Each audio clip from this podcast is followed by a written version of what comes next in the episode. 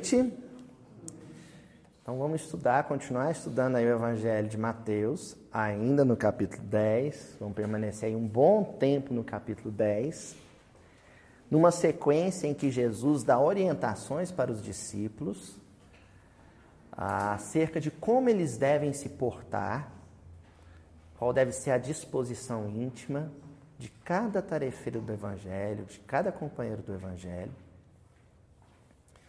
no sentido de atravessar o período de peregrinação missionária mantendo a linha, mantendo a, a dignidade e a integridade evangélica, né?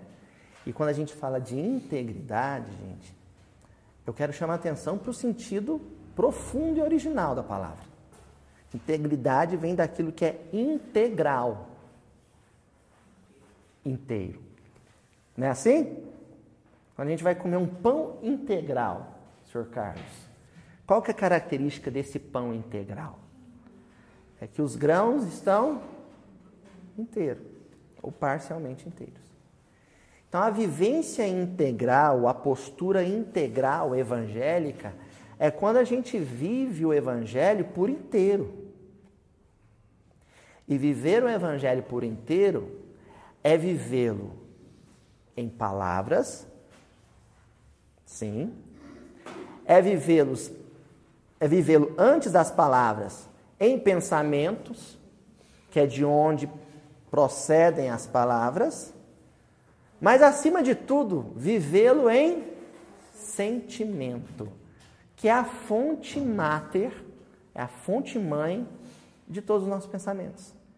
Isso é vivência evangélica integral. Essas orientações de Jesus é nesse sentido. Jesus não estava preocupado com número, com proselitismo, com campanha, com, com arrebanhar seguidores. Ele não estava preocupado com isso. Ele estava preocupado mais com a autenticidade. Que o trabalho, a vivência ela fosse autêntica, fosse verdadeira, não fosse superficial, não fosse é, profissionalista. Porque às vezes a gente transforma a atividade religiosa, o nosso cotidiano religioso, numa profissão. A gente vem bater ponto. Naquele dia, quarta-feira, 19 às 9h15, eu chego, chego antes para cantar um pouquinho, bato o meu ponto. Sentei lá, escutei, até anotei alguma coisinha. A turma que anota. Tá pronto, tá feito o registro aqui, presente, acabou. Ali, ali se encerra o meu compromisso religioso. E eu durmo bem até. Eu vou dormir bem. Vou dormir feliz. Olha, cumpri meu compromisso da semana. Mas vai muito além disso. Vai muito, muito, muito além disso. É vivência integral, em tempo integral, de corpo e alma, de mente e de coração. E hoje nós vamos aprofundar bastante esse conceito central das orientações de Jesus ante as perseguições, né? nesse versículo que parece extremamente enigmático. Então, na semana passada, Jesus alerta né, que os homens vão querer perseguir, vão promover perseguições terríveis contra os seus discípulos. E hoje ele dá um detalhezinho, é um detalhe mesmo, é bem miúdo a coisa, que vai fazer com que esses versículos todos orientativos se agigantem ainda mais aos nossos olhos. Então, o versículo 23 do capítulo 10 de Mateus, que vai aparecer aqui no canto da tela, diz o seguinte: Quando vos perseguirem nesta cidade, fugi para outra. Pois amém vos digo, que não terminareis as cidades de Israel até que venha o Filho do Homem. Vamos repetir o versículo? Esse é custosinho mesmo, viu? Esse aí, quem tem o hábito de ler antes de vir para a reunião, deve ter lido e falar: opa, esse aqui eu vou pagar para ver o que, que vai rolar. Quando vos perseguirem nessa cidade, a tal cidade em que Jesus disse que os, os discípulos seriam rejeitados, que pode ser qualquer uma, fugi para outra. Pois amém vos digo, que não terminareis as cidades de Israel até que venha o Filho do Homem. Esse é o versículo de hoje. Antes de destacar a expressão da noite, eu vou ter que dar uma clareada aí para a turma. Certo? Nós vamos ter que cor, cor, cortar uns matos, sabe, senhor Adelmo? Antes de começar, nós vamos ter que debastar um pouco aí, porque não dá nem para começar a erguer a casa. Tem que cortar uns matos aí, que a coisa está meio complicada. Então vamos entender o seguinte: Israel é um lugar muito pequeno. Israel é uma terra pequenininha. Sim. Olha, entre as distâncias extremas, eu posso estar falando uma besteira, depois a gente confere isso no Google Maps. Mas deve dar uns 200 quilômetros, no máximo. No máximo 200 quilômetros. Você vai de um ponto, é tipo no Brasil ir do Oiapoque ao Chuí. Lá seria ir do extremo, do extremo norte ao extremo sul, se der 200 quilômetros, é muito. É um lugar pequeno. E as cidades todas, elas são mais ou menos alinhadas, porque também a faixa de terra é estreita. Está ali entre o deserto da Judéia e o Mediterrâneo. Então a faixa de terra é estreita. Então as cidades estão mais ou menos alinhadas. Então essa ideia de percorrer as cidades é mais ou menos isso mesmo, de cidade por cidade. Ninguém caminhava a cavalo. Não sei a autoridade romana. Só ricos iam em lombo de jumentos numa viagem, ou camelos, se fosse muito rico. Peregrinos como Jesus e os discípulos, era, ó, no dedão, a pé. Você faria uma viagem, isso eu sei um dado exato, porque a gente já se envolveu numa pesquisa em torno disso, de Jerusalém a Damasco, a famosa viagem de Paulo, Jerusalém a Damasco, a, a pé seria uns 10 dias. Relativamente pouco, se pensar né? nas distantes, nas distâncias. Então aqui Jesus está falando de um período de, de peregrinação, uma peregrinação missionária. Ela não é uma peregrinação vazia de sentido. O propósito é evangelizar cidade por cidade. Então, quando você chega a uma cidade, nessa proposta de Jesus, e olha que nós ainda não fomos para o sentido profundo da coisa, não, tá? Nós estamos analisando só o contexto. Ir de cidade em cidade aí é condição.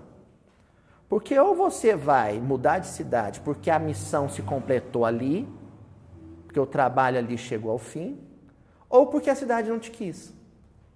Entenderam? Cheguei em Jericó. Jantei na casa do Zaqueu. Pronto. Evangelizei um coração, sigo para outra cidade. A peregrinação que Jesus faz ali no Evangelho de Lucas, né? De, Jerusalém, de da Galiléia até Jerusalém. A última cidade é Jericó, depois é Jerusalém. Chico fazia isso, né? tinha o trabalho da peregrinação famosa, que, que não era de cidade em cidade, mas era de casa em casa. Fechava, se não me engano, lá na a sombra do abacateiro, do famoso abacateiro. Então você ia numa casa, ou você saía dela porque terminou a visita, porque conseguiu completar a tarefa, ou porque a casa não te quis. Mas você tem que, tem que avançar. É uma peregrinação. É da primeira cidade até a última cidade. Tá claro isso? Isso é uma metáfora, gente. Agora vamos tirar essa camada. Isso é uma metáfora. Quando a gente encarna do berço ao túmulo, você tem estações a serem cumpridas, compromissos a serem abraçados. São compromissos missionários. É a sua missão resgatar-se e resgatar o outro. E estações vão sendo completadas. Atravessar uma infância difícil, depois atravessar um início de casamento complicado, depois vem um filho difícil, depois vem outro filho difícil, depois esse filho difícil cresce e melhora, amadurece, o outro continua imaturo. E você vai, sabe? Matando um leão por dia, ou por ano, ou por década. Você vai cumprindo as estações. Não tem as famosas estações da Via Crucis? De quando Jesus recebe o madeiro até o Gólgota? Então, a gente tem um período de jornada, de jornada a ser cumprido. Então, essa metáfora da peregrinação, dividida em fases, em degraus, em etapas, isso aí é comum a todo mundo. Todo mundo vai atravessar isso. Mas Jesus está dizendo uma coisa. A vinda do Filho do Homem não necessariamente se dará quando as etapas, as estações estiverem todas se cumpridas, ao final da jornada. Não se preocupem por enquanto em entender a vinda do Filho do Homem.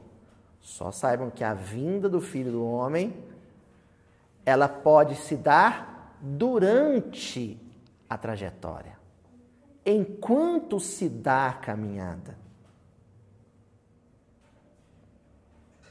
Não é um episódio, um fim, perdão, não é um episódio, um acontecimento que vai se dar no fim da missão cumprida. Não. Ela pode e é melhor que aconteça durante a caminhada, durante a peregrinação, durante a jornada. Entendendo, cara? Por isso que Jesus está dizendo: olha, vão. Jesus usa, aqui a tradução fica mais coloquial, né?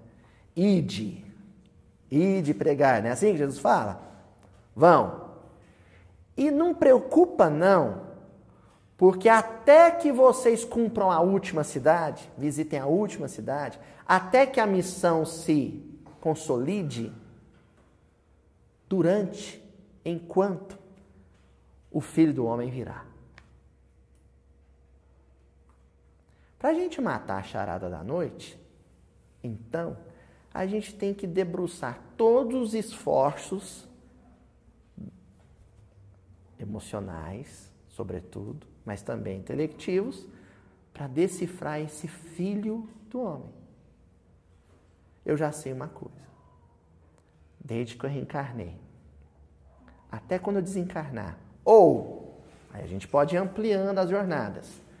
Nos últimos mil anos, quando eu era um, um demônio, até quando eu me tornar um anjo, nessa caminhada, o filho do homem pode aparecer ele virá. E se Jesus está dizendo que o filho do homem virá, é porque então ele estará onde? Aqui, comigo. Ele virá para estar comigo.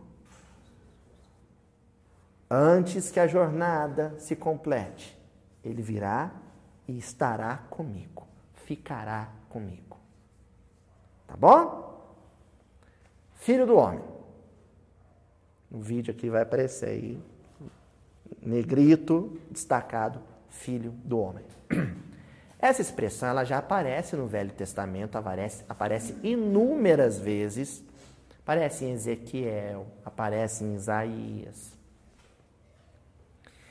E ela sempre, em hebraico é Ben Adam, filho de Adão, filho do homem.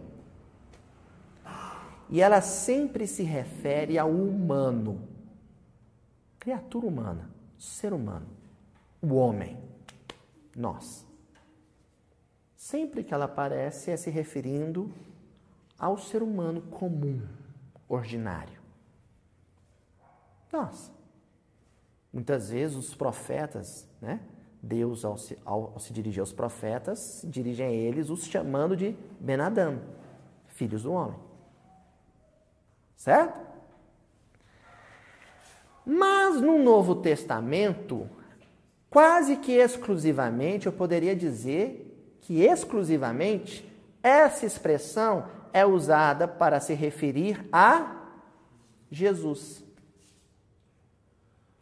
Então, olha, no Velho Testamento, ela se refere a qualquer um de nós. Filho do homem equivale a dizer ser humano.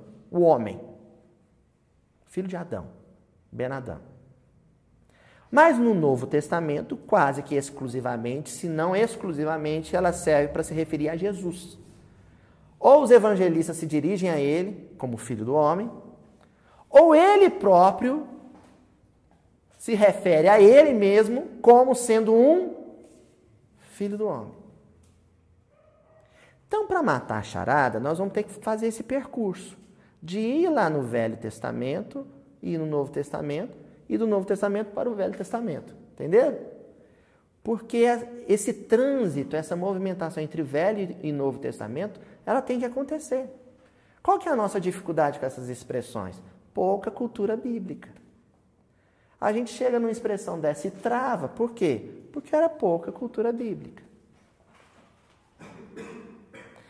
Olha só o cuidado que o Espírito de Verdade teve, né? Lá na obra básica, a obra de Kardec como um todo, mas sobretudo na obra, obra básica, de formar uma equipe de espíritos que eram assessores de Kardec, e eu não gosto de pensar o contrário, de Kardec como assessor deles, porque realmente a obra estava nas mãos dele.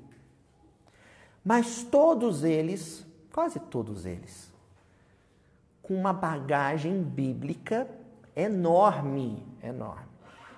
Ó, São Luís, Santo Agostinho, não é assim? São João Evangelista. Todos eles com uma bagagem bíblica enorme. Então a gente consegue aprofundar mais a doutrina espírita quando a gente tem uma base bíblica sólida que Kardec tinha.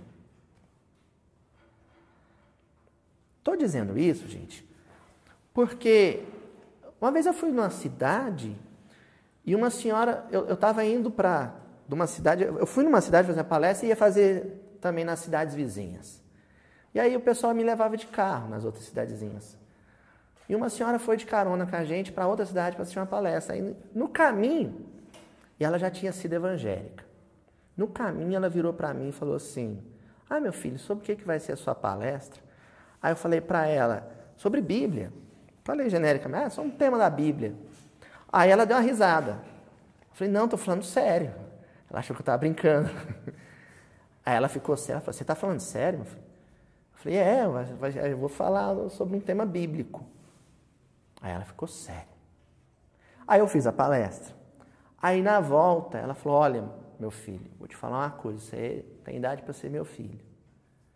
Eu achei que você estava brincando até a hora que você começou a palestra. Mas eu fiquei muito satisfeita porque eu lutei, consegui me livrar da Bíblia e vim para a doutrina espírita para estudar uma coisa nova.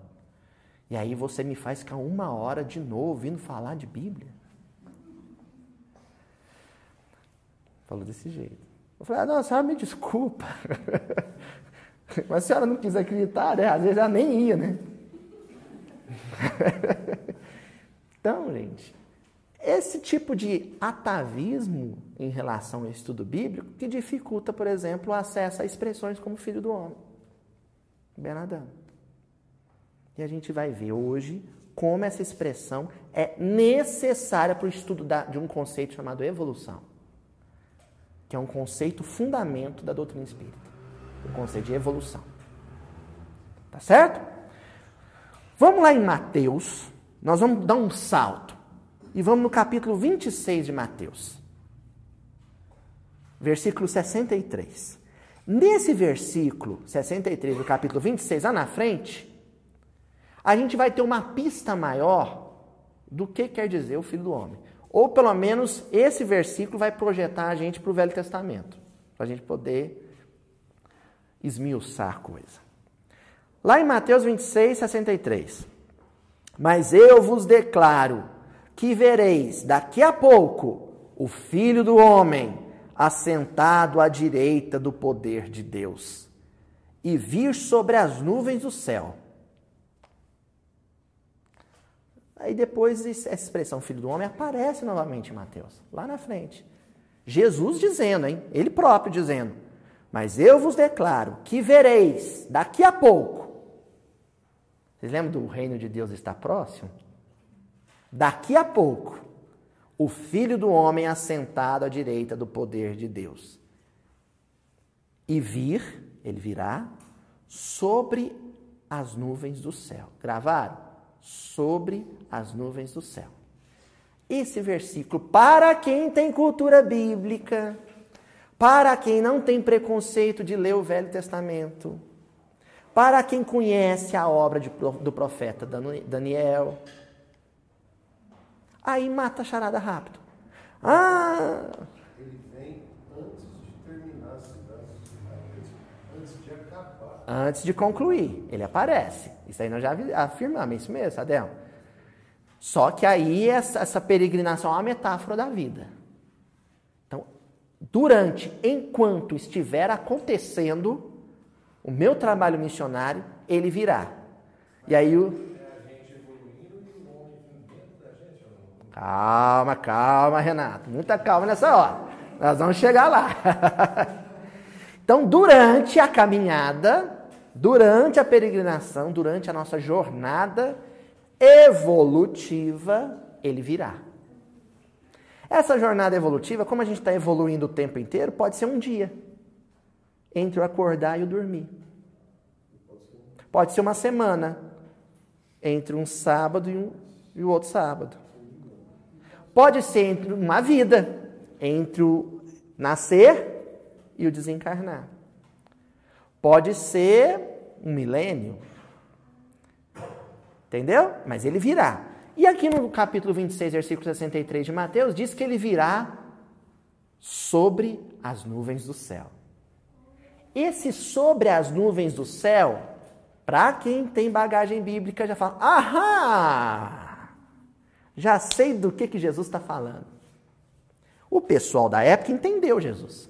Porque eles comiam Bíblia, sabe? Com pão e azeite. Então eles sabiam. Todo bom judeu tinha as passagens de cor. Aí o bom judeu fala: ah, o senhor está falando é de Daniel, do profeta Daniel. Mais precisamente, para hoje, que a gente usa capítulo e versículo, Daniel, capítulo 7, versículos 13 e 14. Olha o que está lá no livro de Daniel. Eu estava olhando nas minhas visões da noite. Visões de noite. O que, que são as visões da noite? Hã? Sonhos. Eu estava olhando nas minhas visões da noite e eis que vinha sobre as nuvens do céu, e eis que vinham, so, vinha sobre as nuvens do céu um como o filho do homem. Um sujeito como filho do homem. Eu estava numa visão de sonho, uma visão mediúnica, terceira visão, e vi vindo sobre as nuvens do céu, um como filho do homem. Jesus estava referindo a esse versículo. Ó. E dirigiu-se ao ancião de dias e o fizeram chegar até ele. E foi-lhe dado o domínio e a honra e o reino, para que todos os povos, nações e línguas o servissem. O seu domínio é um domínio eterno que não passará e o seu reino tal que não será destruído. Agora vamos ver o contexto? Daniel é um profeta apocalíptico, assim como João. João não escreveu Apocalipse? O livro de Daniel é um livro apocalíptico. É um livro que prevê o desfecho, o findar de uma era, de uma fase evolutiva, de uma etapa evolutiva. O livro de João, Apocalipse, idem. O livro de João falava dos dias de hoje, o fechamento de um ciclo. E o livro de Daniel falava antecipadamente, porque Daniel veio antes de Jesus, bem antes, falava antecipadamente dos dias de Jesus. Vocês entenderam? Então, o fechar de um ciclo, o findar de um ciclo. Esse um como filho do homem é Jesus. Porque para fechar aquele ciclo evolutivo e dar início a um novo, uma nova etapa evolutiva, Jesus precisou hã? encarnar. Ser também, como nós, um Benadão, um filho do homem. E isso nós estamos olhando numa perspectiva, mas nós vamos olhar de outro ângulo também. Certo? O ancião de dias é Deus. Jesus foi conduzido à presença de Deus para que Deus o ungisse, o coroasse. Porque Jesus, apesar de ter vindo à terra como um filho do homem, ele era um, ele é um Cristo. E os Cristos, a eles são concedidas a responsabilidade sobre um povo, uma nação, uma comunidade. No caso de Jesus, o orbe todo Cristo se torna governador de orbe ou de orbes. Vamos com calma, gente. Não fica assustadinho, não, que nós vamos, vocês vão onde nós vamos chegar. É muito legal. Então, a primeira análise. Aqui nós temos que pensar que Jesus é o Filho do Homem na questão. Porque ele também se fez humano como nós. Mas ele não é um Benadão. Ele é o Benadão. Ele não foi um homem, ele foi o homem. E era preciso que ele fosse. Era necessário que ele viesse e vivesse tudo que nós vivemos. Vamos olhar em outra, sobre um outro, outra perspectiva? Vamos mexer a peça um pouquinho, o versículo um pouquinho, vamos olhar de outra perspectiva? Todo Cristo Pra, para ser Cristo, para se tornar Cristo, antes teve que atravessar qual estágio? O nosso, o humano. Então a condição de Cristo é herdeira, é filha da condição de homem. Não é assim, Carlos? Não é o que diz a evolução? Por isso que eu disse que hoje seria um estudo sobre a evolução. Você, ao se tornar Cristo, traz uma bagagem espiritual que você reuniu sendo antes o quê? Homem, Benadão. Ah, Luiz, mas isso é importante para a gente começar o estudo de hoje? Precioso. Sabe por quê? Porque todas as vezes que a gente desanimar, esmorecer, ficar abatido e falar, ah, eu não tenho jeito, não, não tem conserto. Aí você lembra da lei de evolução e você lembra que todo Cristo um dia foi um Benadam, todo Cristo um dia foi um ser humano e fala, olha, o que está previsto para mim? Qual que é o meu destino? Qual é a promessa de Deus para mim? O que eu tenho que me tornar? Aí você cresce. Aí você fica valente, Tonzinho. Aí você fala, ah, então vamos continuar essa peregrinação. Aí ali, é porque aí você se sente capaz. Meus amigos gaúchos que dizem muito capaz. Né? Aí você se sente capaz. Eu fui criado para ser eternamente um Benadão? Um ser humano? Não. Eu fui criado para ser anjo e depois ser Cristo, e depois ser um Cristo maior, e depois um Cristo maior. Isso não tem fim. Cada vez melhor. E também te ajuda quando você encontra os perseguidores. Quando você encontra um perseguidor e ele pega, sabe, Renato? Pisa no seu calo assim, mas pisa com vontade, no joanete. Sabe? Na unha encravada. Sabe aquela encravada? Helena, que está até inchada. Aí o sujeito vai, pisa em cima e ainda gira o calcanhar. Aí, como disse o Adelmo, é de comer farinha seca, aí não tem jeito. aí você olha para esse sujeito que fez isso com você e se lembra que ele é humano.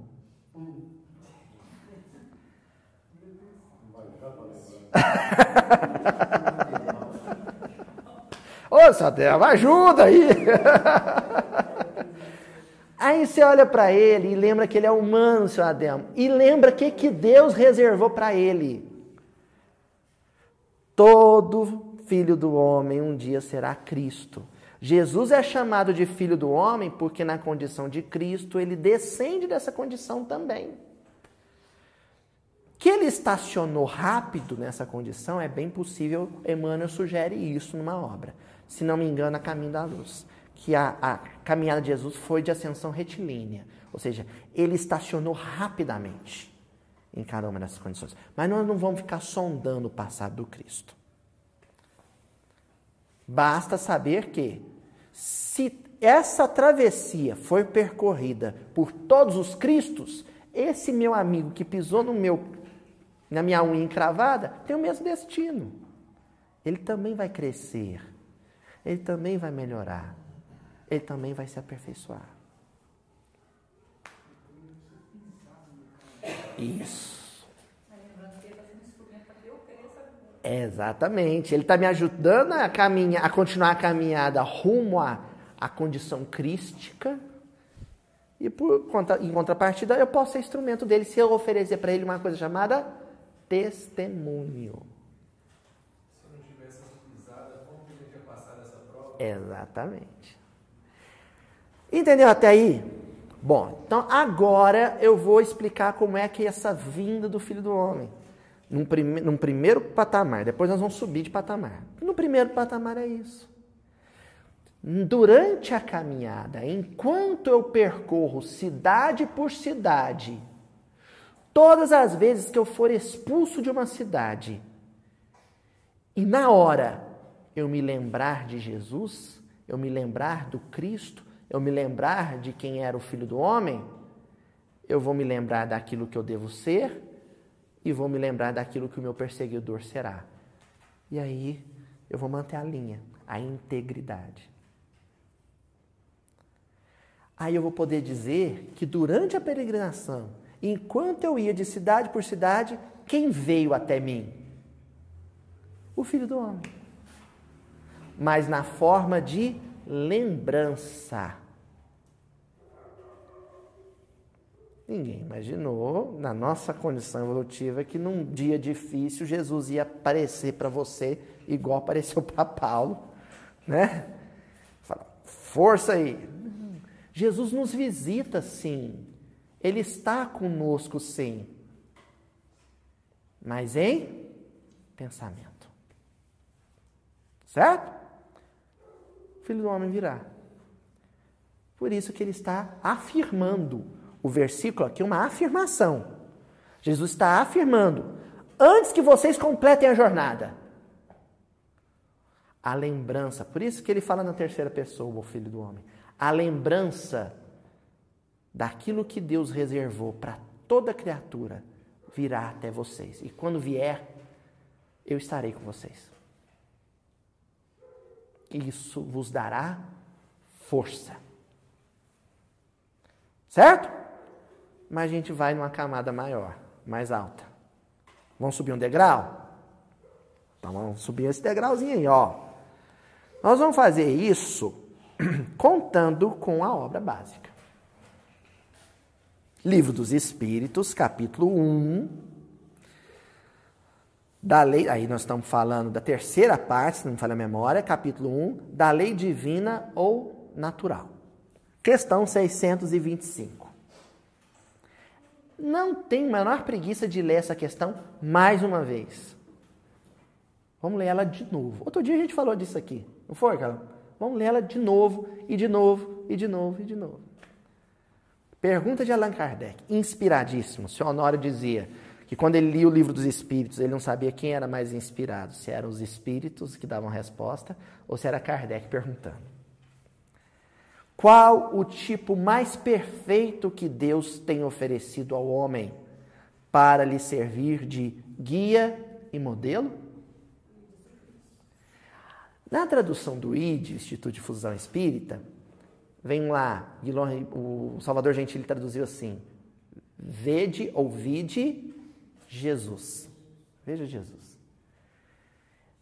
Que eu gosto muito, porque é um convite à observação Né? Uma observação para dentro, introspectiva. Mas eu gosto mais ainda da tradução do Guilherme Ribeiro e outras traduções quando coloca a resposta concisa: Jesus. Só. E aqui eu sublinhei na perguntinha de Kardec: guia e modelo. Porque Jesus vai ser guia, mostrando para onde se deve caminhar, né, a peregrinação, dizendo, ó, é para lá ou é para cá, mas ele vai ser também modelo, ele vai ser padrão, ele vai dizer também como caminhar. Então ele aponta para onde caminhar e mostra como caminhar. Fazendo o quê? Caminhando junto. Ah, mas Jesus desencarnou já, Jesus foi crucificado. Como que ele caminha junto comigo? Voltamos a dizer. Em pensamento. Estão entendendo agora, gente, por que, que Emmanuel escreveu um livrinho chamado Pensamento e Vida? Porque a única possibilidade de Jesus caminhar conosco, mostrando como se caminha, sendo guia e modelo, é se o meu pensamento se abrir para receber o Filho do homem sobre uma nuvem. E nuvem, na antiguidade oriental, era sinônimo do poder ou presença de Deus. É a Shekinah. Já ouviram falar? Shekinah. É a presença de Deus. Imagine, no deserto não tinha nuvem nenhuma, pior que o céu de Brasília. Aparece uma nuvem gigantesca, é Deus. Então, nuvem é a presença de Deus. Então, junto com a lembrança de Jesus, vem a presença de Deus. Porque elas são indissociáveis. Eu e o Pai somos um. Onde está o Filho do Homem? Também está a nuvem. Também está a Shekinah. Também está a presença de Deus sustentando ele. Se não a mim. Se não por mim. Né? Aí vem o comentário da Allan Kardec, na questão 625. Para o homem, Jesus constitui o tipo da perfeição moral a que a humanidade pode aspirar na Terra. Então, sim, a, que a evolução vai além de Jesus? Vai. Vai. Não é assunto, não é assunto para o nosso bíblico, porque nós ainda, nós ainda estamos nos esforçando aqui nesse grupo há cinco anos, toda quarta-feira, para entender o que nos foi revelado que é Jesus. Então a gente só chega até ali e olhe lá. Olhe lá, hein? Nós ainda estamos olhando de luneta, distante, sabe, Toizinho? sabe? Bem distante ainda. Nossa Senhora! Ó, Deus nos oferece como o mais perfeito modelo. Modelo, padrão, paradigma. E a doutrina que ensinou é a expressão mais pura da lei do Senhor, porque sendo ele o mais puro de quantos tem aparecido na terra, o Espírito Divino o animava. Vamos voltar nesse ponto, que é importantíssimo. E aí nós vamos, olha só, do livro dos Espíritos nós vamos pular para a Epístola de Paulo. Aqui está dizendo assim: que o Espírito de Deus o animava, anima, vida. Vou trocar em miúdos, vou dizer de outra forma. Allan Kardec está dizendo que Deus vivia em Jesus. Deus vivia nele. Olhando Jesus, convivendo com Jesus, os discípulos, os apóstolos tiveram essa possibilidade, essa oportunidade. Eles estavam convivendo com Deus vivo. Em Jesus. Em Jesus. Você sentia Deus, que Deus estava ali, a presença de Deus. Porque o filho do homem vinha sobre a nuvem, sobre a Shekinah. Então Jesus podia dizer: Deus está vivo em mim. Tá claro isso? Aí a gente pega e vai lá em Gálatas, Carta de Paulo aos Gálatas, capítulo 2, versículo 20. Isso aqui é famoso, muitos vão se lembrar. Paulo diz assim: Fui crucificado com Cristo. Estão vendo qual que é o perigo de ser literal? Uma pessoa que lê de forma literal vai lembrar, ai, então Paulo era um dos dois ladrões? É, é, é quem faz leitura literal. Aí embanana tudo. Para vocês verem o tanto que a linguagem bíblica é metafórica, é lúdica. Paulo está dizendo: fui crucificado com Cristo. Ele começa assim. A Luísa não entendi esse negócio de que Paulo foi crucificado com Cristo, não. Vamos voltar no miudinho da, da semana passada? O pessoal que está assistindo em casa, pega e volta e assiste de novo da semana passada. Uma frase de Emmanuel através do Chico, que a dona Sueli Caldas publicou na obra dela, na obra dela sobre a biografia do Chico. Emmanuel dizendo assim: Começar é fácil. Lembra dessa frase, vó? Continuar é difícil mas terminar, concluir a tarefa é crucificar-se. É crucificar-se. Aí Paulo inicia a carta dizendo: Fui crucificado com Cristo. Concluiu a tarefa. A essa altura ele estava podendo dizer: Eu posso dizer que eu tenho uma obra acabada porque eu fui crucificado com Cristo. Tudo que um espírito pode e deve vivenciar e atravessar para que ele chegue na última cidade da Palestina, na última cidade de Israel, para que ele complete a caminhada, eu passei, vivi, experimentei. Eu fui crucificado com Cristo. Aí ele continua. Assim, já não sou eu quem vive, mas Cristo vive em mim. Agora a gente vão, vão casar as epístolas com o livro dos Espíritos. Kardec disse que não era Jesus quem vivia, era Deus que vivia nele. E Paulo diz: Não, não sou eu que vive, é o Cristo que vive em mim. Ninguém vai ao Pai senão por mim. Entenderam? Quem já permite que o Cristo viva no mundo íntimo, resplandeça, quem transforma o próprio coração num tabor onde Jesus fulgura, brilha, irradia luz, pode dizer que está na companhia do Filho do Homem. O Filho do Homem veio até ele. Entenderam? Continua Paulo. A vida que agora vivo no corpo, vivo-a pela fé no Filho de Deus, que me amou e me entregou e se entregou por mim. Pela fidelidade do que Jesus ensinou, a fé no Filho de Deus. Ser fiel ao que Jesus orientou é permitir que Jesus viva no mundo íntimo. Pulse no mundo íntimo. Até aí tá claro? O Emmanuel, no livro Encontro Marcado, então o título eu já acho ótimo. Sabe, a gente vai na peregrinação, mas a gente sabe que em, na, em alguma altura da caminhada, em algum momento da caminhada, eu vou me encontrar com quem? Com o Filho do Homem. É um encontro que já está marcado, estabelecido, determinado. Tanto que ele profetiza. Antes que termine a última cidade, o filho do homem virá. É um encontro marcado. Virá até mim. Ó. Lição 60, título: O modelo. que, que Jesus é para a humanidade? Segundo a questão 625, guia e modelo, o padrão. O modelo.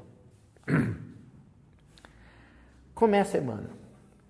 As horas de inquietação e de incerteza virão sempre. Isso está no versículo da noite, gente.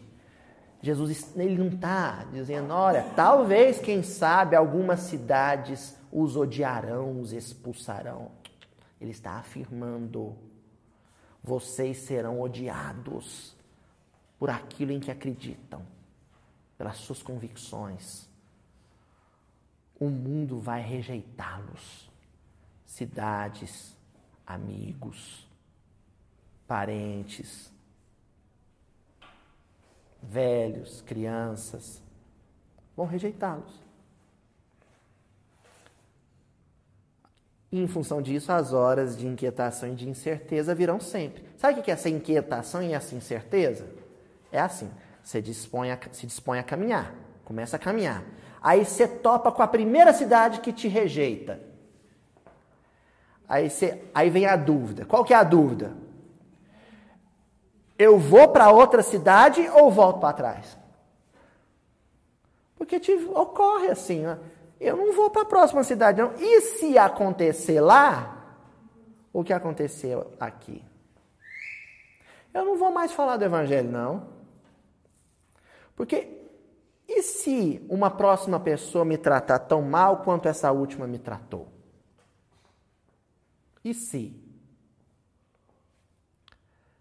Inquietação e incerteza. Você fica inquieto, perde a calma, perde a paz íntima porque é incerto. Você não sabe se a próxima cidade vai te acolher. Você não sabe se o próximo filho que você for aconselhar vai gritar com você, vai ser frio ou vai acolher o que você disse. Você não sabe. Continua Emmanuel. Que fazer quando a bruma da indecisão, a névoa da indecisão, sabe o que é bruma? Bruma é o nevoeiro, é a serração. Quando você está na estrada, né, Jadel? Aí aqui é nevoeiro. Você olha para frente, você vê na frente? Não vê. Então você fica assim, vacilante. Eu vou ou não vou? Eu cruzo ou não cruzo? Eu ultrapasso ou não ultrapasso? Fala, Renato. Hoje cedo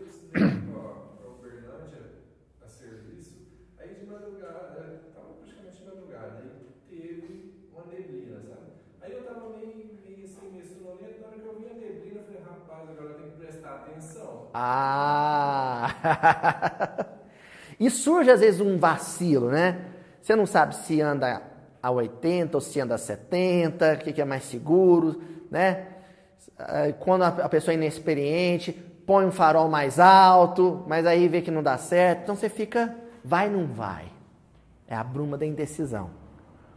Nos envolva as trilhas da existência. que fazer quando a bruma da indecisão nos envolva as trilhas da existência? Que padrão, padrão, olha a palavra, padrão. Que padrão seguir? Que padrão seguir quando chamados a deliberações graves e intransferíveis? Quando eu estiver numa situação e eu não sei como me comportar, qual é o modelo que eu devo seguir de comportamento? Kardec fez essa pergunta por nós. Qual que é? Aí continua Emmanuel. Efetivamente, para cada um de nós surgem lances aflitivos, nos quais o nosso livre-arbítrio parece entranhado na sombra, incapaz de escolher entre o bem e o mal. Apesar disso, em meio a todos os desafios no reino da alma e da alma, encontraremos no Cristo a inspiração necessária para a resposta justa. O Filho do Homem virá, se nós pensarmos nele. Outro dia, esse sujeito que está aqui, ó, Antônio Nogueira, minha mãe me contou uma coisa, no momento de muita dificuldade, senhor Antônio Nogueira. Minha mãe me contou que você falou, e aquele dia que você disse isso para ela e ela disse para mim, então a minha mãe é uma baita de uma fofoqueira. minha mãe, da hora que ela me contou isso, foi tão importante para mim. Sabe o que o Tonzinho disse, gente? Que quando ele às vezes. So... Ah, ele vai dizer que não. Mas... Quando ele sobe e vai pregar um prego na madeira, não é assim, Tonzinho? Quando ele vai pregar um. Ele é carpinteiro, Tonzinho. Quando ele vai pregar um prego na madeira, ele pergunta: como Jesus pregaria esse prego? E Jesus era carpinteiro. Pensa, Jesus como carpinteiro. Jesus fazendo um telhado do mesmo jeito que ele fez a camada de ozônio. Hã? Não é assim, Carlão? Então o Tonzinho teve essa inspiração, ele matutou bastante e chegou a essa conclusão. Como Jesus pregaria esse prego? Como Jesus atravessaria essa rua? Como Jesus entraria nessa fila do supermercado? Parece uma coisa de doido, viu, Tonzinho? Mas você quer ver como é que Jesus pregaria esse prego? Eu vou pregar esse prego de maneira que ele não solte mais, porque alguém vai morar sob esse, sob esse telhado. E como é que um Benadam comum pregaria o prego? Vou pregar essa jossa rápido para eu descer e fazer uma horinha lá embaixo até bater o ponto. Hã? Jesus atravessando a rua. Não, eu vou atravessar na faixa e respeitar o sinal de pedestre, porque se eu entrar na frente de um carro, ele pode ter que frear e uma criancinha pode machucar no banco. Um de nós, vou atravessar rapidinho antes que aquele carro vem, vai que dá, vai que dá tempo. Então, todas as situações em que eu posso escolher como me comportar, eu evocar o Filho do Homem. E ele virá. Porque foi a promessa que está ali no, no versículo. Que antes que a última cidade seja visitada, antes que a última estação seja atravessada, antes que a última etapa da nossa evolução seja cumpri, cumprida, nós seremos capazes de evocá-lo em pensamento, até na hora de pregar um prego. É isso. Tem uma música muito bonita que fala isso. Hum. Isso, essa música é muito linda, né? É lindinha essa música. Mais uma palista, Iorete. lindinha essa música. Ó, aí o Emmanuel começa a fazer esse jogo. Fazer esse jogo. Que o Paulo comentou e Kardec também sobre Jesus vivendo através de nós, por nosso intermédio. Sermos médiums de Jesus em tempo integral. Olha só o que o Emmanuel vai dizendo. Se o mundo em derredor te apresenta quadros de tentação ou de infortúnio, deixa que o Senhor os contemple através dos teus olhos e saberás entendê-los em bases de inesperada sublimação. Se alguém começa a provocá-lo, a aguçar a sua pior tentação, a sua pior fraqueza, deixa que Jesus olhe para o tentador através dos seus olhos. Como Jesus olhava para aqueles que o tentavam? Que os meus olhos sejam os olhos de Jesus nesse momento. Se registras palavras injuriosas, se alguém começa a falar, me xingar, sabe? Falar asneira, cobras e lagartos, né? Que se diz. Deixa que ele o Divino Mestre, as escute em teus ouvidos. E de imediato nelas perceberás oportunos convites ao exercício da caridade e da tolerância. Quando alguém começar a falar cobras e lagartos para a gente, deixa que Jesus escute isso por nós, mas através do nosso ouvido. Não, quem vai ouvir agora é Jesus. Se quem vai ouvir é Jesus, a reação vai ser a que Jesus teria se tivesse ouvido isso. Se deves falar em questões complexas, deixa que o eterno benfeitor se exprima por teu verbo e articularás sem dificuldade a frase de compreensão de bênção. E se você tiver que falar, deixa que Jesus fale por você. Se agora, nesse momento, Jesus tivesse que chamar a atenção do Dudu, do Eduardo, como Jesus chamaria a atenção dessa criança? E aí, na hora que você abrir a boca, quem vai estar falando é Ele, por seu intermédio. Resoluções a tomar, encargos para assumir, opiniões a fornecer e provas a enfrentar solicitam meditação, matutação.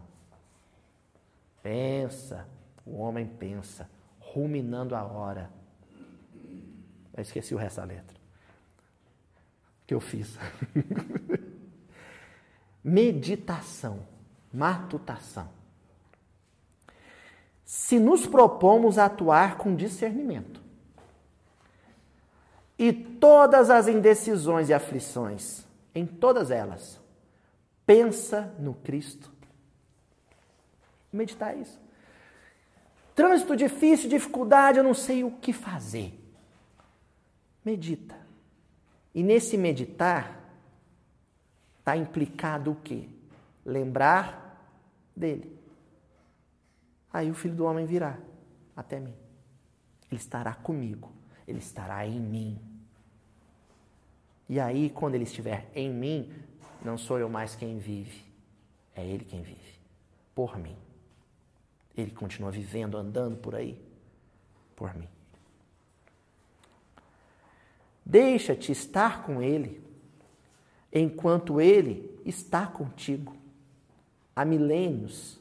E seja qual seja o teu problema, em sentido, em sentindo, pensando, falando ou agindo, acertarás. Em sentindo, pensando ou agindo. Se ele estiver contigo, acertarás. Então, esse versículo que nós estamos estudando hoje, gente, é um versículo de ânimo. É Jesus animando os, os discípulos à caminhada. É dizendo, vai e não preocupa. Porque antes que vocês cumpram a prova, antes que vocês concluam a missão, eu vou chegar até vocês. Agora, o momento da caminhada em que eu vou aparecer, isso não vai depender de mim. Vai depender de vocês. Se eu vou aparecer logo nos primeiros passos, ou se eu vou aparecer lá na frente, vai depender de vocês. Em me evocar pela meditação ou não. Correto? Palavras de vida eterna, lição 83. Presença divina. Olha o que Jesus tinha dito, é, vai dizer mais na frente, tinha dito, não, mas a gente não estudou isso ainda, vai demorar um pouco. Em Mateus capítulo 28, versículo 20. Eis que estou convosco até o fim dos séculos. Até o fim dos séculos, ou até a última cidade, é a mesma coisa. É até a conclusão do compromisso, da obra abraçada. Estarei convosco. Ele está afirmando isso. Certo? Aí o Emmanuel pega e sucintamente diz assim: Jesus não formulou promessas frustradas. Se ele falou que vem, ele virá. Estará sim com todos os corações da terra, sempre e sempre. Contudo, quando o Emmanuel fala contudo, gente, prepara a bomba. Quando ele fala, porém, mas, todavia, aí prepara a bomba. Contudo, a doutrina espírita, suplementando as anotações do texto do testamento do Cristo, vem explicar, sem sombra de dúvida, que o mestre estará, está e estará com toda a humanidade, mas apenas conheceremos fruto visível e imediatamente aproveitável de sua presença sublime na criatura terrestre, dessa ou daquela posição, que esteja também com ele. Ele vai estar com a gente, se nós estivermos com ele. Correto? Bom, para a gente fechar a reunião de hoje, eu trouxe uma situação concreta. Está na referência bibliográfica que a gente adota aqui, sobretudo a psicografia do Chico e, acima de tudo, a obra kardeciana, que é algo concreto, uma situação concreta descrita numa obra do André Luiz, chamada Sexo e Destino. Leiam Sexo e Destino, gente. Metade do livro, a primeira parte, psicografada pelo Valdo Vieira, a segunda parte, psicografada pelo Chico. E eu trouxe uma passagenzinha que está na segunda parte, no capítulo 11. Antes de ler a passagem, vou fazer um resumozinho aqui dos personagens em questão.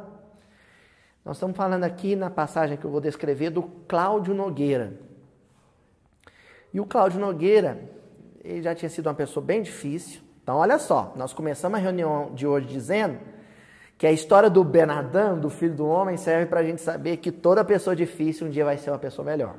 Então, Cláudio Nogueira já tinha sido uma pessoa difícil, conheceu a doutrina espírita através de um culto que uns companheiros foram fazer em torno do leito de morte da filha que estava no leito de, morte em função de alguns enganos que ele cometeu. Não vou dizer quais, porque senão o pessoal que não leu não vai ler. Então vou deixar esse segredinho aí. Então o pessoal foi fazer o culto, ele pegou o Evangelho segundo o Espiritismo, abriu e veio a amor pelos criminosos. Caridade para com os criminosos. Ele leu, se encantou e se tornou espírita. Esse é o personagem central da passagem. Mas ele tem um adversário. Né?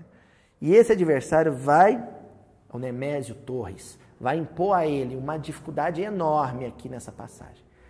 O filho do Nemésio, Gilberto, se encantou com a Marina, que era a filha do Cláudio Nogueira.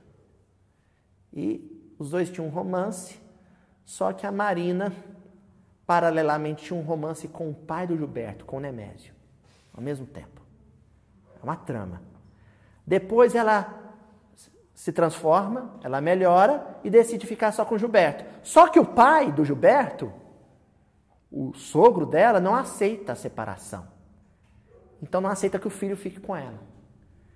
E quem acolhe os dois em casa? Ela é grávida, inclusive. Ele, o Cláudio Nogueira, agora espírita renovado. Quando o Nemésio Torres fica sabendo que o Cláudio Nogueira acolheu a filha Marina, junto com o filho dele, Gilberto, ele vai lá no banco onde o Cláudio, o Cláudio Nogueira trabalhava para tirar satisfação com ele. E o Nemésio era um homem violento. Então ali, no banco, com a visita do Nemésio, a gente pode dizer que o Cláudio Nogueira viveu uma estação difícil. Ele viveu aquela circunstância de uma, uma cidade complicada. Certo?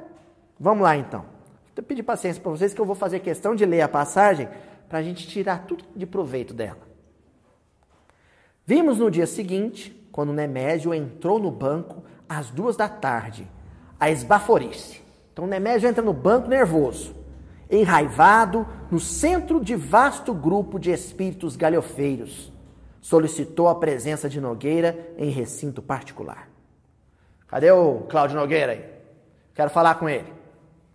Chegou no banco, onde o Cláudio trabalhava. Um funcionário acenou para o companheiro e Cláudio veio.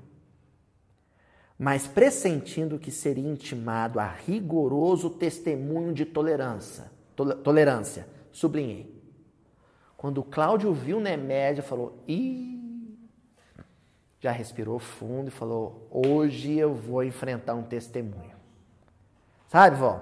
Quando você vê a pessoa pela cara, pela vibração que sai dela, você já fala: Esse sujeito está vindo para me devorar na arena. É um leão, raivoso, rugindo. Preferiu atender no vestíbulo, rente ao público. O visitante começou dizendo que lhe exigia contas do filho acentuando que não lhe permitiria influenciá-lo. Então o Cláudio falou: não, pode falar aí mesmo onde o senhor está, o que o senhor deseja. E o Nemésio já foi falar: você acolheu meu filho na sua casa e eu quero meu filho de volta.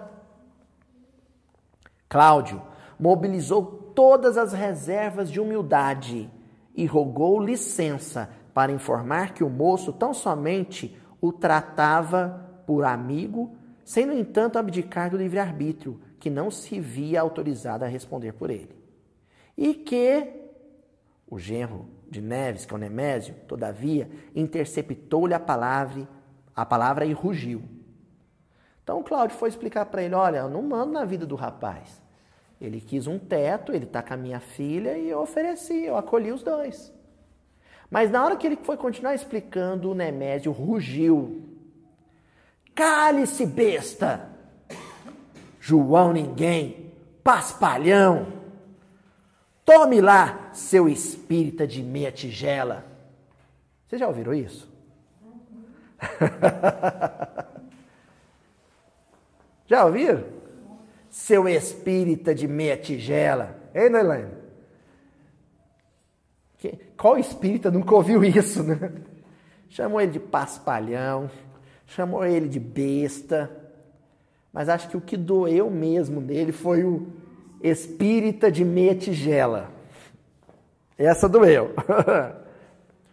o punho do negociante batia no rosto de Cláudio, arremessando-lhe pescoções violentos, enquanto a vítima procurava defender-se. Debalde, escondendo a cabeça entre as mãos. A agressão fora rápida. Depois que ele falou espírito de, espírita de minha tigela, ele começou a, a bater no Cláudio, a dar pescoção, a bater com a mão fechada no rosto dele. E o Cláudio caiu no chão. Imagina, gente. Você num trabalho, você trabalha num banco, banco cheio, duas horas da tarde, banco cheio, uma pessoa começa a gritar com você, olha ver, começa aí, olha a vergonha, começa a gritar com você no seu ambiente de trabalho. De repente, ele desce o braço e começa a bater em você na frente de todo mundo. Hein? Antes que os circunstantes se refizessem do choque, o bancário jazia no pavimento e somente a cooperação de intercessores anônimos impediu que o esmurrador, acelvajado, lhe pisasse o corpo em decúbito. Contido à força, berrava insulto, assessorado por espíritos infelizes. Então, se deixasse, ele ia matar o Cláudio, mas alguém segurou ele lá. E ele continuou berrando. E o Cláudio no chão, caído. O injuriado ergueu-se, disposto a revidar. Agora suspense, hein? Para quem não leu o livro. O Cláudio levantou e falou: Ah, não vou deixar essa barato, não. Ele vai ver quem que é o espírita de meia tigela agora. Irado, contundido, referviam-lhe no peito as dores acumuladas. Tomaria desforra. O comerciante audacioso conheceria-lhe o desagravo então Cláudio levantou para revidar, para ir para cima. Não engolir essa, não. Massacrá-lo-ia naquele mesmo instante, como se achata um verme. Num átimo, contudo, quem o visitou? O filho do homem. Ó. Oh. Então, na hora que ele estava pronto para revidar contra aquela cidade hostil, veio a visita do Filho do Homem. E a visita do Filho do Homem veio através da lembrança de uma filha que já tinha desencarnado, que era Marita. Que era a filha com que ele tinha um vínculo afetivo muito forte. Uma ligação espiritual complexa. Então veio a lembrança da filha. Jesus se manifestou na, no pensamento dele através da imagem da filha, que foi através da qual ele se tornou espírita. Ó. Oh a menina atropelada surgia-lhe na memória como a perguntar-lhe pelos votos de melhoria. Prometera-lhe renovar-se, ser outro homem. Então, no leito de morte da filha, ele tinha prometido para a filha que ia ser um homem melhor. Que ele ia ser uma pessoa melhor. Na hora que ele fechou a mão e levantou o braço para revidar, veio a lembrança da promessa que ele tinha feito para a filha o filho do homem o visitou. Veio ficar com ele. Abraçara princípios que lhe preceituavam clareza de raciocínio, a fim de que aprendesse a conjugar bondade, discernimento, justiça e caridade. Cabia-lhe ver nos inimigos gratuitos enfermos exigindo socorro e benevolência. De que modo condenar alguém naquilo em que se inculpava? Não trazia, porventura, o espírito endividado em meio de falhas e tentações? Nós falamos no início do estudo hoje. A ideia de filho de homem é um convite a essa reflexão. Ora, se eu era ruim e hoje sou melhor, ele que agora é ruim também será melhor. Essa ideia o visitou. Essa ideia veio ficar com ele. E essa ideia é o conceito de filho do homem. O conceito de que todo ser humano irá se aperfeiçoar até a condição do Cristo. Ó. Afrouxou-se-lhe o braço antes reteso. E escutando o sarcasmo de Nemésio, Nemésio continuava provocando ele que se retirava truculento, constrangido por pessoas que clamavam em alta voz pela intervenção da rádio patrulha, o marido de Dona Márcia, que é o Cláudio, encostado à parede, sob os olhares de simpatia de todo o auditório, vós sois rodeados por nuvens de testemunha.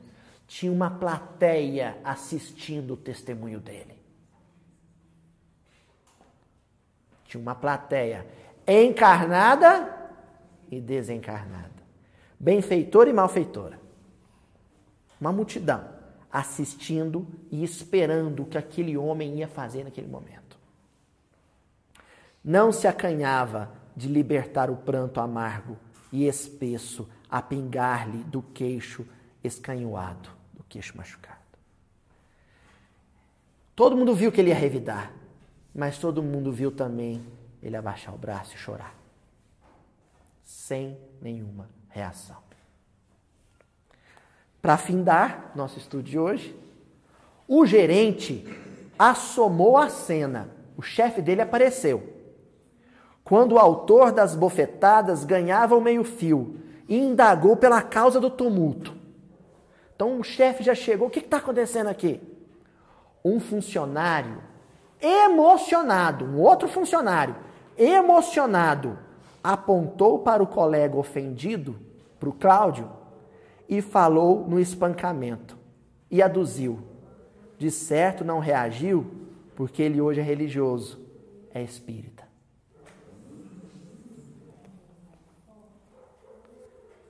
O chefe chegou e perguntou: o que está acontecendo aqui? Aí um colega mostrou o Cláudio e falou: Ó, oh, ele é um homem doido, chegou aqui, bateu nele, mas ele não reagiu não. Acho que é porque ele agora é religioso, ele é espírita. Com uma observação, viu, gente? E nós vamos fechar o meu aqui. Aqui trata-se de um, uma bofetada física. Mas essa reação digna do Cláudio Nogueira tem que se dar também quando recebermos bofetadas psíquicas, morais, verbais. É a mesma reação. Se a bofetada, se a surra for vibratória, é a mesma reação. Se a surra for verbal, é a mesma reação. De levantar, abaixar a guarda. Chorar pode. Chorar pode. Então o versículo de hoje fica claro para a gente sair daqui bem animado. Bem animado. Quando vos perseguirem nessa cidade, quando alguém der uma bofetada no seu olho, no seu coração, em público, no ambiente de trabalho, por exemplo, fugir para outra. Passa. Segue adiante. Deixa para lá. Deixa barato. Continua aguardando a próxima obra, a próxima tarefa, o próximo desafio. Em verdade vos digo, quando Jesus dizia amém, em verdade vos digo, é porque, ó, no duro, o que eu estou falando, ó, é batata. Que não terminareis as cidades de Israel muito antes de vocês atravessarem todos os desafios. O quando só depende de vocês. Virá até que venha o Filho do Homem. Não completarão a jornada, não completarão a caminhada, não completarão a missão, sem que antes venha o Filho do Homem, venha a lembrança, venha o pensamento, venha a ideia edificante de que todo ser humano um dia será Cristo. De que todo Cristo um dia foi humano. E de que Jesus, durante esse percurso, é o nosso modelo, é o nosso guia, é o nosso padrão de comportamento que deve ser vivido, sobretudo, para que ele viva em nós. Certo? Até a semana que vem, gente. A cruz é o troféu, troféu do perseverante. Cruz é marca, cruz é cicatriz. Mas a cicatriz decorrente da melhor escolha, da boa escolha.